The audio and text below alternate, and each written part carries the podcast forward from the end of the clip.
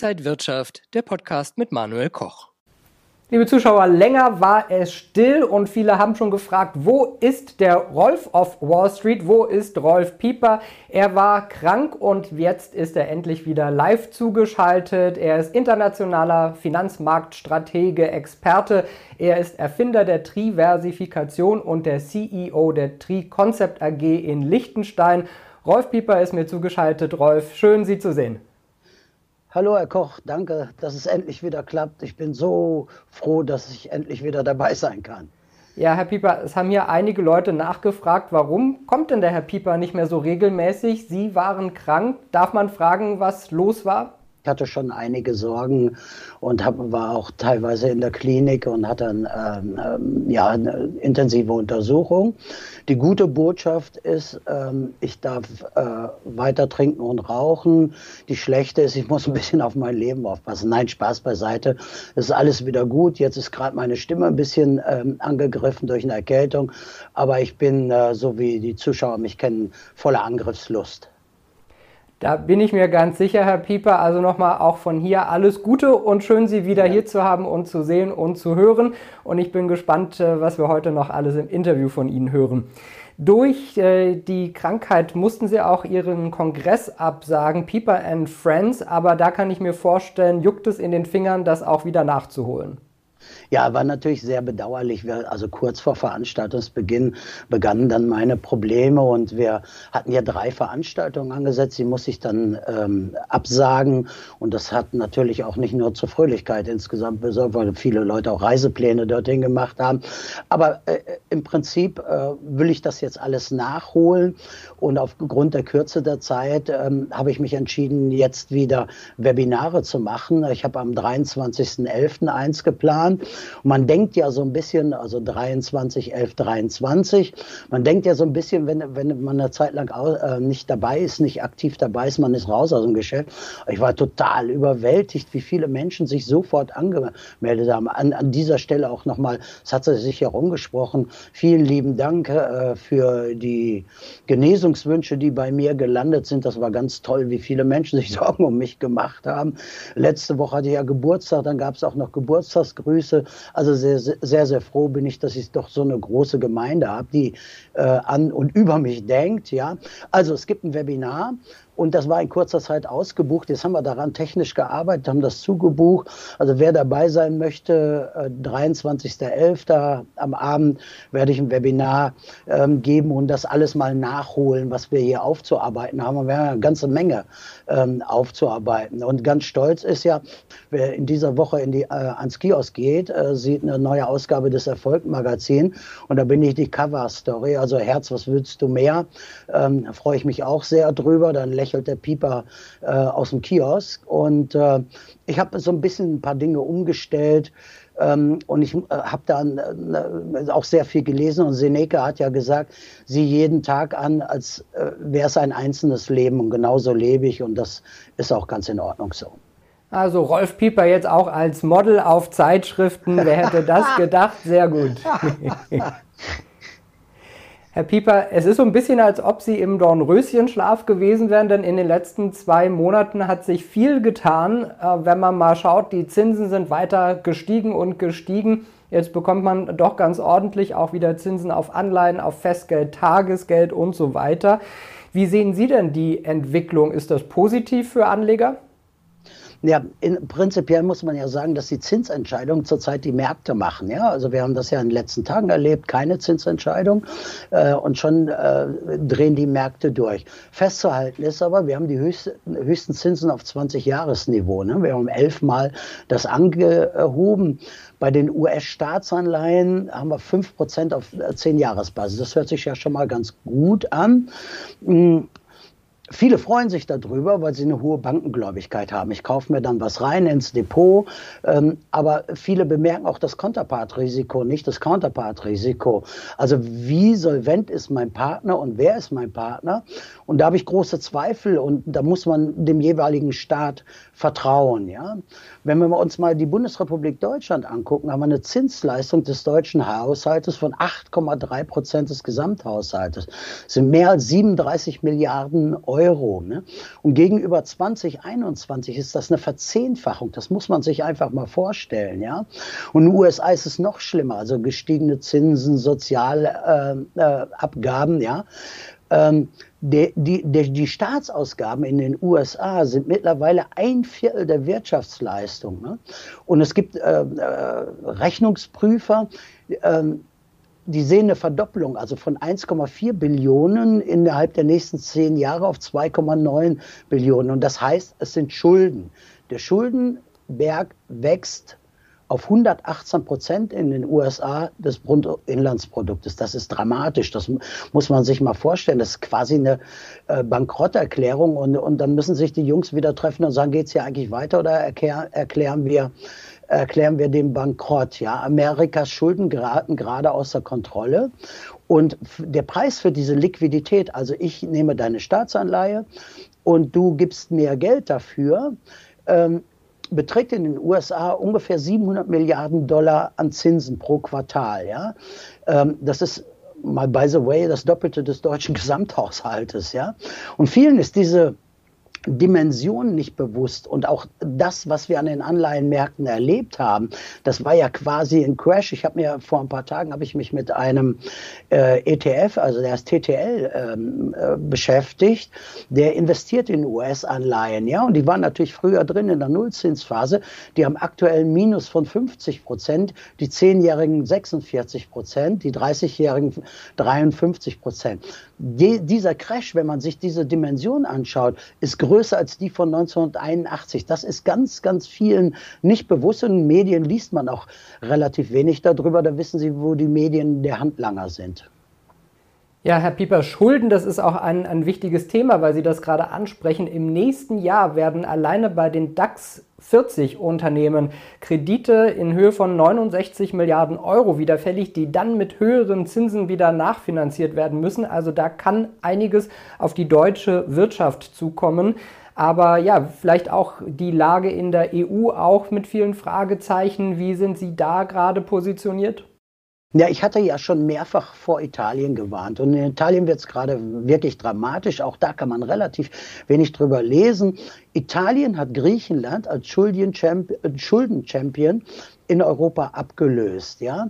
Sie sind bei 140 Prozent, das muss man sich mal vorstellen, des Bruttoinlandsprodukts, also zweimal, äh, anderthalbmal die ganze Jahreswirtschaftsleistung, um die Schulden wegzuhauen. Ja? Und es gibt Wetten auf Italien. Neun von zehn Ökonomen rechnen mit der Pleite Italiens. Ich im Übrigen auch.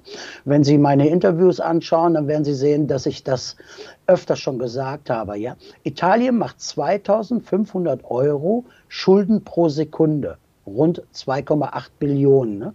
Und irgendwann wird Italien, Moody's hat es angekündigt und hat es dann zurückgenommen, aber das wird kommen, ja, werden italische, äh, italienische Staatsanleihen auf Ramschniveau runtergestuft. Und dann möchte ich mal gerne wissen, wer da investiert ist, wer da gerade Bilanzfälschung äh, macht. Und im Ergebnis muss man sagen, man könnte ja sagen, was stört uns Deutsche, ja, aber da gibt es ja dieses Notfallprogramm für Anleihen, das Transmission Protection Instrument, TPI, wo die EZB eintritt, wenn eine ausfällt bei den Staatsanleihen. Das ist das Rückkaufprogramm, ja. Und dann können Sie sich mal, können sich mal anschauen, äh, wie wir Deutschen dann bluten, weil Italien so eine desolate, desolate Regierung und desolate Wirtschaftsleistung hat. Und bei den Zinsen gehen wir mal aufs Kleine. Ich habe viele besorgte Anleger, mit denen ich auch in den letzten Tagen gesprochen habe, die gerade Zinsprolongationen haben, weil ihr Kredit ausgelaufen ist. Sie müssen es drei, vier, fünffache zahlen gegenüber dem, was sie vorher bezahlt haben. Ah, das, wird noch ganz heftig, aber das ist vielen nicht bewusst. Ja, bewusst äh, schauen die Deutschen auf die Politik und da sehen wir die Umfragen und die sind nicht positiv. Die Ampelregierung schneidet eben schlecht ab. Viele Deutsche sind mit der Regierung unzufrieden. Ähm, ich weiß, Sie haben auch immer viel zu sagen zur Politik. Wie ist denn Ihre Meinung da gerade? Ja, es ist, ich mache ja gerne mit der Politik auch ein bisschen äh, Satire. Ähm, ich habe mich da ja auch immer klar positioniert. Wir haben eine Regierung, die ist unfähig. Das ist, glaube ich, glaube ich, auch vielen, die ähm, an meinen Worten gezweifelt haben, jetzt klar geworden. Wir haben eine dramatische Mischung aus, ja, wie soll ich sagen, Inkompetenz und Ideologie. Und schauen wir auf unseren Kanzler, der ja in, in, in, im Dauerschlaf ist, ja. Also bei bei dem wenn, wenn er redet, ich weiß nicht, wie es den Zuschauern geht, ja, wenn er redet, da denkst du, der Gebärdendolmetscher, dem schläft der Arm ein, äh, wenn, wenn der redet, ja. Also ich würde, wenn ich ähm, das Überraschungsei äh, machen würde und Einsparpotenzial sehen würde, ich würde das Scholz nennen, das Überraschungsei, garantiert nichts drin. Der leidet unter partieller Amnesie und in den letzten Tagen ist ja schön hochgekommen, wie Computer verschwinden und all diese G Geschichten beim Cum-Ex-Skandal. Das ist einfach, der hätte niemals Kanzler werden äh, dürfen. Und ich, ich sag mal so, und viele fordern es ja auch, und ich habe die politischen Debatten der letzten Tage gesehen. Ein Rücktritt wäre der dynamischste Akt seines Lebens und der gehört einfach weg. Über Habeck muss man nicht viel sagen. Er ist das Streichholz unter den geistigen Leuchten. Und äh, das Mädchen von den Grünen, Ricarda, da muss man sich einfach mal fragen, wer ist eigentlich auf den Namen Lang gekommen, bei der, wie sie auftritt, ja? Dann haben wir einen Gesundheitsminister, der sich ja irgendwie als Dealer herausstellt. Erst Masken, dann Impfstoffe, nun Cannabis, ja. Jeder Drogendealer Dealer in Kolumbien hat von dem Starschnitt an der Wand hängen, weil so gut wie er macht's keiner. Und dann noch unsere Außenministerin, Dauer unterwegs. Also ich mache mal grüne Nachhaltigkeit, ähm, äh, nicht so viel fliegen, nicht so viel reisen. Und die ist ja überall unterwegs, unter anderem auch in Asien. Bei der denkst du doch, wenn die eine Schüssel dort äh, vorgestellt wird zum Essen, dann fragt die, warum sind in der Buchstabensuppe nur Is? Ja? Und, und der Gegenüber wird antworten, das ist Reis. Also ich muss es so lustig machen, weil äh, es ist einfach, ähm, wenn du diese Regierung siehst, weißt du, warum äh, Noah auf die Arche Noah nur Tiere mitgenommen hat. Ja? Und wie kann es sein, dass ein Staat mit einer Gesamtverschuldung von ungefähr 30.000 Euro Schulden pro, pro Bürger, marode Schulen, desolate Infrastruktur, zusammenbrechendes Gesundheitssystem mit vollen Händen Milliarden an das Ausland versteckt. Das, und im Übrigen an jeden, der sich meldet. An jeden, der sich meldet, schicken wir Geld los, obwohl wir schon lange die Belastungsgrenze dieses Landes erreicht haben in unserem Sozialstaat. Wir sind das Sozialamt der Welt und dann ist es nicht verwunderlich, dass die Menschen sich von dieser Politik abwenden und resignieren und die Ferne suchen. Und die, die die Ferne suchen, landen ja in der Regel äh, bei mir. Deutschland nimmt mehr Syrer, Afghanen, Türken auf als der Rest Europas. Wir schmeißen allen den Pass hinterher. Die schnelle Einbürgerung ist falsch. Die Kosten auch dafür laufen uns aus dem Ruder. Und wenn wir zurückschauen, seit der Ära Merkel wird dieses Land systematisch zerstört. Ich dachte, es könnte nicht schlimmer kommen und es kommt schlimmer. Und jetzt dieses unsägliche Bürgergeld. 30 Milliarden. Wir unterstützen alle Kriegsherde dieser Erde. Und dann besteuern wir Renten von Menschen, die 45 Jahre arbeiten. Das geht einfach nicht. Bei uns ist das Geschlecht jetzt äh, frei wählbar. Wir kastrieren die Kultur, wir vergewaltigen unsere Sprache. Es gibt Denunziantengesetze mit dem Hinweisgeberschutzgesetz. Und dann äh, entscheiden wir, dass wir unsere Waffenlieferung an die Ukraine im nächsten Jahr verdoppeln. Das ist alles unfassbar. Ein Ausdruck merken wir gerade, ich weiß nicht, ob Sie es mitbekommen haben, wir haben 22,4 Prozent mehr Unternehmerinsolvenzen in Deutschland. Das ist, das ist ein Effekt, der wird hier total klein geredet. Also wer im echten Leben nichts bringt, für den ist der Anreif, Berufspolitiker zu werden, ziemlich groß. Deswegen sind Politiker kein Querschnitt der Bevölkerung, sondern sie sind im Schnitt weniger intelligent als der durchschnittliche Bürger.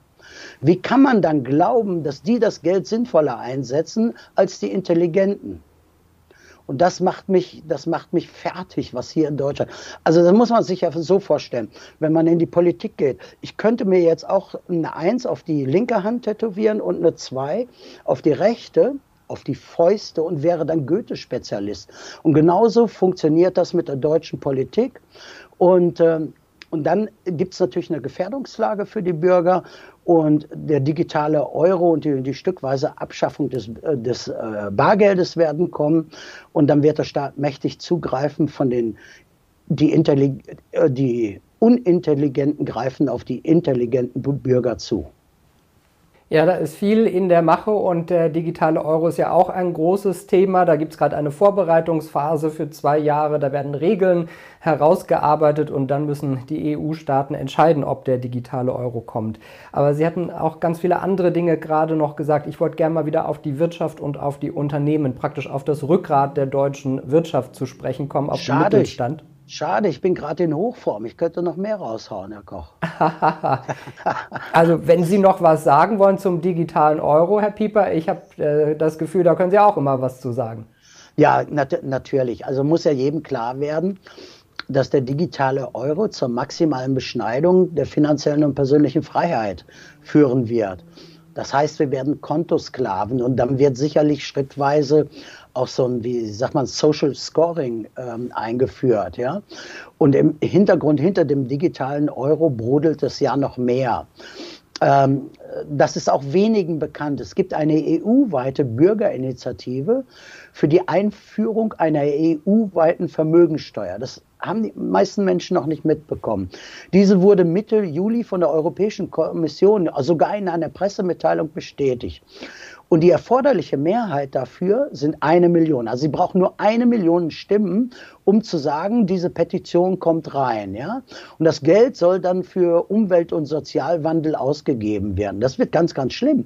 Diese eine Million Stimmen sind ja schnell äh, da. Und dann sind wir genau de bei dem, was ich vorhin beschrieben habe. Die Dummen werden die Intelligenten berauben. Ja? Und äh, die werden sich natürlich zuerst wieder an Deutschland bedienen, so wie es ja mittlerweile Geflogenheit ist, ja. Und wenn Sie auf den SPD-Parteitag, der ja bald äh, sein wird, schauen, ähm, die wollen die Schuldenbremse lockern, genau dafür, ja.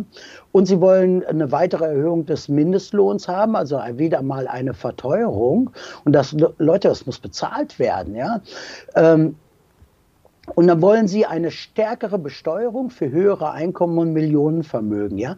Und da ist ja die Frage, was bildet die Basis? Äh, rechnen Sie zum Beispiel die Immobilie mit rein, dann wird es aber ganz, ganz heftig, ja. Und sie wollen eine Krisenabgabe einführen. All das, ja, gemischt mit dem Lastenausgleichsgesetz, was im Hintergrund droht, mit dem Vermögensregister, was im Hintergrund droht, wird zu einem toxischen Cocktail führen und er wird richtig mal blubbern. Ich kann nur sagen, entflieht der Matrix, rette sich, wer kann, nur schnell weg. Es können natürlich nicht alle hier weg. Aber was ich feststelle, ist in meinen Beratungen, viele, viele Menschen haben ein Misstrauen in die deutsche Rechtssicherheit entwickelt. Und das ist auch richtig so, denn hier wird ja Recht gebeugt. Ja, viele wollen weg, sagen Sie, Herr Pieper. Das gilt auch für Unternehmen. Auch da sehen viele den Standort Deutschland sogar als Geschäftsrisiko. 30 Prozent wollen weniger investieren und gehen dann lieber in die USA oder nach Asien zum Beispiel.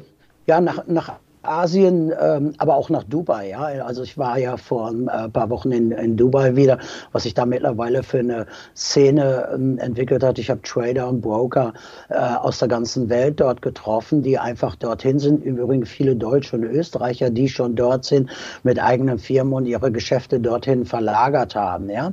Aber man kann natürlich auch Indien äh, als Beispiel äh, nennen. Ich, ich berate einen Unternehmer, der verlagert seine gesamte Produktion nach Indien. Also Know-how-Träger bleiben in Deutschland, Produktion geht nach Indien und das scheint stark im Trend zu sein. Und ähm, viele fragen mich natürlich auch, du bist international unterwegs, hast du Expertise? Hm, da, da gibt es schon Dinge, die man äh, beachten muss. Man kann ja nicht einfach sagen, ich gehe jetzt mal hier so weg, sondern das, da braucht es einen guten Plan. Diese guten Pläne gibt es, aber insgesamt ist dieser Trend ganz deutlich und der ist nicht nur bei Unternehmern so, der ist auch privat, bei Privatleuten so. Ja, und Privatleute sind auch an der Börse verunsichert, gerade auch nochmal wieder verstärkt durch den Nahostkonflikt. Die Börsen schauen eben gerne in die Zukunft und wenn man dann noch weniger weiß, was so für Herde äh, vielleicht sogar nochmal weiter sich ausbreiten könnten, dann ist die Verunsicherung da. Was sehen Sie denn momentan an der Börse? Kommt da noch eine Jahresendrallye? Ja, das, das ist ja die Frage. Also die Börsen reagieren ja nicht äh, systematisch und nicht normal und nach, nach den alten Regeln. Ich war ja mal eine Zeit lang in der Hedgefondsbranche. Das ist event-driven. Ja, jedes Ereignis treibt die Börse in die eine oder andere Richtung. Wenn sich gerade mal die Zinsentscheidung äh, der USA äh, angeschaut haben, ja, da hat es ja gleich ein Kursfeuerwerk ähm, an, der, an der Wall Street ähm, gegeben. Ähm, ich vermute, das wird jetzt mal wieder ein bisschen abflachen. Die Euphorie ist vorbei. Eine richtige Jahresendrallye kann es aus meiner Sicht, wenn man Fundamentaldaten sieht, nicht geben, weil äh, viele Gewinnprognosen nicht gehalten werden. Ja, es gibt also daraus schlechte Impulse, die Gewinndaten enttäuschen. Aber insgesamt ist natürlich die, eine große Verunsicherung da. Das merken wir jeden Tag an den Börsen. Ähm, und wenn Sie dann die Menschen, Sie sind ja auch regelmäßig an der Börse. Ähm, wir waren ja gemeinsam an der Wall Street, sind gemeinsam in Frankfurt. Und wenn man da mal mit den Händlern redet, die haben ja auch keinen einheitlichen Trend und keine einheitliche Aussage. Und wenn sie es könnten, wären sie weg, weil dann äh, würden sie es ja für sich persönlich einsetzen. Also ich sehe da ein Wellental bei den Börsen und keine eindeutige Tendenz. Ja, und auch die Gesamtwirtschaft ächzt. Äh, wie sind da Ihre Prognosen für die künftige Entwicklung? Das Bruttoinlandsprodukt ist ja wirklich sehr mager. Ja, ich habe ähm, äh, ein bisschen auch korrigiert. Ich bin ja beim ZEW-Index, der ist ja ähm, äh, vor ein paar Tagen ähm, äh, veröffentlicht worden. Es ist nicht mehr so düster, wie ich Anfang des Jahres dachte. Das muss man ehrlich sagen, ähm, weil auch die Inflation ein Stück zurückgekommen ist, die Einstiegspreise, äh, die Einkaufspreise zurückgekommen ähm, ist. Aber insgesamt ähm, wird die deutsche Wirtschaft der große Verlierer sein. Ja, also die Engländer sprechen ja, und ich habe das in Dubai mehr gehört, der kranke Mann Europas ist nach wie vor Deutschland. Das wird sich auch nicht ändern und schon gar nicht bei dieser Politik und bei dieser politischen Ausrichtung. Da werden wir den, den Turnaround nicht schaffen. Also müssen andere Konzepte her und es muss dringend eine andere politische Ausrichtung her. Es fordern immer mehr den Rücktritt dieser Bundesregierung, nicht weil sie aus irgendeinem politischen Lager kommen, sondern weil sie sich Sorgen um Deutschland machen. Das finde ich richtig. Es gibt keine einheitliche Tendenz, aber es ist nicht so dramatisch, wie Anfang des Jahres zu befürchten war. Sie stehen ja vor allen Dingen für Sachwerte. Was raten Sie denn Zuschauern und Zuhörern jetzt? Wo könnten Anleger reingehen? Wie könnte man seine Strategie aufstellen? Ja, ich stehe ja insbesondere, also Sachwerte ist vielleicht ähm, der Überbegriff, aber ich, ich stehe in erster Linie für physischen Besitz, ja, und physischen Besitz geschützt vor Zugriff. Das ist ganz wichtig und mit ja minimalen digitalen Fingerabdruck. Das ist mir auch immer ganz wichtig, denn bei den vorhin genannten Themen werden natürlich die, die einen jagen, werden auch mit ihren Instrumenten immer tiefer einsetzen und insofern empfehle ich sowieso den physischen Besitz zugriffsgeschützt. Vermögen und Vermögensschutz brauchen Denkvermögen und einen sicheren Hafen. Wenn die Menschen das mal äh, verstehen, dann werden sie auch verstehen, dass sie diversifizieren müssen. Ähm, und zwar nicht nur diversifizieren in den Asset-Klassen, sondern diversifizieren auch in der Asset-Location. Asset-Location ist wichtig, raus aus der EU, raus aus dem Zugriff. Aber klar ist natürlich auch, es gibt viele Produkte in dieser Finanzindustrie, die mehr der Finanzindustrie dienen als den eigentlichen Kunden und Endverbraucher. Und das, da sehe ich eine große Gefahr. Viele Produkte funktionieren doch nicht. Und ich denke manchmal, wenn ich so mir Bankberatung oder auch freie Berater anschaue, ähm, da reden Blinde über Farben. Das muss man einfach mal so ganz deutlich sagen. Weniger Expertise. Und ich stelle den Zuschauern mal eine Frage. Wem würde man eigentlich mehr vertrauen?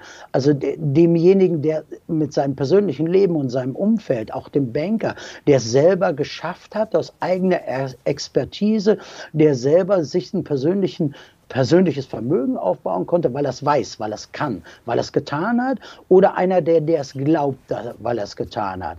Aber Fakt ist natürlich auch in Krisenzeiten, Krisenzeiten sind immer Zeiten von Edelmetallen, da sehen wir ja ganz ordentliche Entwicklungen.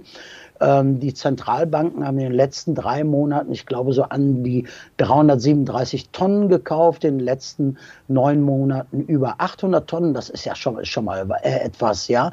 Und ich kann es immer nur noch sagen, kein digitaler Fingerabdruck, maximaler Zugriffsschutz, also raus aus der EU. Und dann gehören natürlich das Gold und das Silber dazu. Und beim Silber haben wir ja einen ganz besonderen Effekt. Es ist noch nicht angezogen und wir haben ja auch schon mal über Silber gesprochen. Das Gold-Silber-Ratio war gestern bei 87. Also Gold ist 87 mal mehr wert als Silber. Da sehe ich eine riesen Chance. Ja? Aber dann kriegst du dein Silber nach Hause geliefert. Wo willst du es denn hin tun? In den Keller tun, im Garten vergraben oder was auch immer. Das gehört in Zollfreilager, dann erspare ich mir auch die 19% Mehrwertsteuer.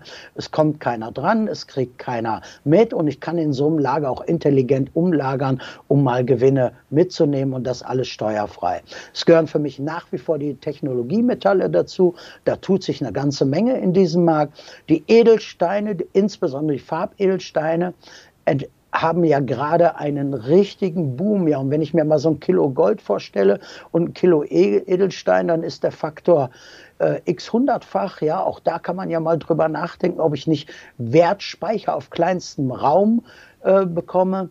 Sie sind ein Freund der Kunst, ich bin ein Freund der Kunst. Kunst gehört generationsübergreifend immer in ein Portfolio, nicht zuletzt auch nachwachsende Rohstoffe, auch wieder nicht in, in, äh, nicht in der EU, sondern außerhalb der EU, vielleicht auf anderen Kontinenten, äh, Kontinenten.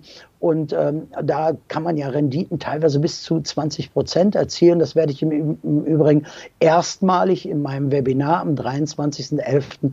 vorstellen, wie das geht. Also man muss sich bei uns dann auf der Seite anmelden und dann werde ich das äh, werde ich das äh, vorstellen. Ja, und äh, natürlich kann man auch in Whisky investieren. Also guter Kumpel von mir sagt, man muss auch mal trinken, bevor der Körper Durst hat. Das finde ich immer ganz lustig. Ich mache das regelmäßig. Und äh, es gibt Whisky, es gibt Wein, Balsamico ist ein gutes Investment. Man kann schon eine ganze Menge machen, aber man muss open-minded sein und nicht diese, diesen Bank- und Versicherungsberatern und denen vertrauen und sondern, sondern mal selber Denkleistung einbringen. Und dafür stehen wir ja. Wir helfen den Menschen, Denkleistung zu paaren, um dann das richtige Konzept daraus zu machen. Und ich hatte vorher gesagt, Sie sind für Sachwerte bekannt. Sie sind natürlich viel mehr für die Triversifikation überall bekannt. Wie sind denn da momentan Ihre Tipps? Ja, da ändert sich ja nichts mehr dran, weil es ja eine grundlegende Philosophie ist. Ja, also das heißt, ich muss breit diversifizieren, dann in der einzelnen Asset-Klasse äh, weitere Aufteilungen vornehmen. Ich muss Lagerstätten beachten, ich muss die Länderdiversifikation beachten, ich muss die Währungsdiversifikation äh, beachten. Und das geht eben nicht, wenn ich isolierte Produktkäufe vornehme. Die Menschen kommen zu mir und haben isolierte Produkte und sind dann unglücklich, weil sie ein eins oder es muss anders aufeinander abgestimmt werden. Herr Koch, wir haben schon mehrfach darüber gesprochen, Korrelation an den Märkten. Welche Wechselwirkung habe ich zwischen diesen einzelnen Investments? Das kann man messen. Ich messe das und dann äh, ist man, glaube ich, auf dem richtigen Weg, dass ich immer einen sicheren Hafen habe, wenn einer nach oben oder nach unten ausschlägt. Und diese Korrelationsabstimmung ist mir viel, viel wichtiger als vieles andere. Ich werde mir übrigens in einem großen Fachmagazin jetzt auch über Korrelation einmal schreiben, weil mir das sehr, sehr wichtig ist. Das haben die meisten Menschen gar nicht ähm, im, im Fokus ihrer Anlageentscheidung. Was sind die Wechselwirkungen der einzelnen Investments aufeinander? Und ich glaube, da habe hab ich mir mit meinem Team, und ich habe ein wunderbares Team in Liechtenstein und in der Schweiz sitzen, in Dubai und in Miami, etwas ganz, ganz Tolles geschaffen. Und dafür sind wir gerade auch dabei. Ich hatte ja viel Zeit für Denkvermögen ähm, während meiner Krankheit werden wir auch noch neue Produkte äh, in den Markt bringen. Und äh, wenn wir dann demnächst mal ein Interview machen, habe ich vielleicht die Gelegenheit, auch diese vorzustellen. Wunderbar, danke Ihnen, Herr Pieper. War wieder viel Interessantes heute mit dabei. Vielen Dank für die Anregungen und Ihre offene, ehrliche Meinung. Das äh, mögen auch die Zuschauer sehr. Ich danke Ihnen auch. Liebe Grüße an alle Zuschauer. Pieper is back. Wunderbar, Herr Pieper. Wer mit Ihnen in Kontakt treten will, wie kann man Sie erreichen? Ja, auf meiner Webseite, also rolf-pieper.com. Dort kann man sich für Newsletter eintragen. Man kann einen Beratungstermin buchen, im Übrigen auch mit mir persönlich. Und äh, nicht zuletzt empfehle ich allen für den ersten Schritt, die neu dabei sind, sich das Webinar am 23.11. anzuschauen. Einfach eintragen. Sie kriegen dann rechtzeitig vorher einen Link und dann machen wir mal eine, eine Stunde Vollpower. Perfekt. Dankeschön für heute. Rolf Pieper war das, internationaler Finanzmarktstratege und der CEO und äh, Gründer der Tri Concept AG aus Liechtenstein. Danke Ihnen, Herr Pieper. Ich danke auch. Und Ihnen, liebe Zuschauer, danke fürs Interesse. Sie haben gehört, die Informationen kriegen Sie auf rolf-pieper.com. Bleiben Sie auch gesund und munter. Alles Gute und bis zum nächsten Mal. Alles Gute. Und wenn euch diese Sendung gefallen hat, dann abonniert gerne den Podcast von Inside Wirtschaft und gebt uns ein Like.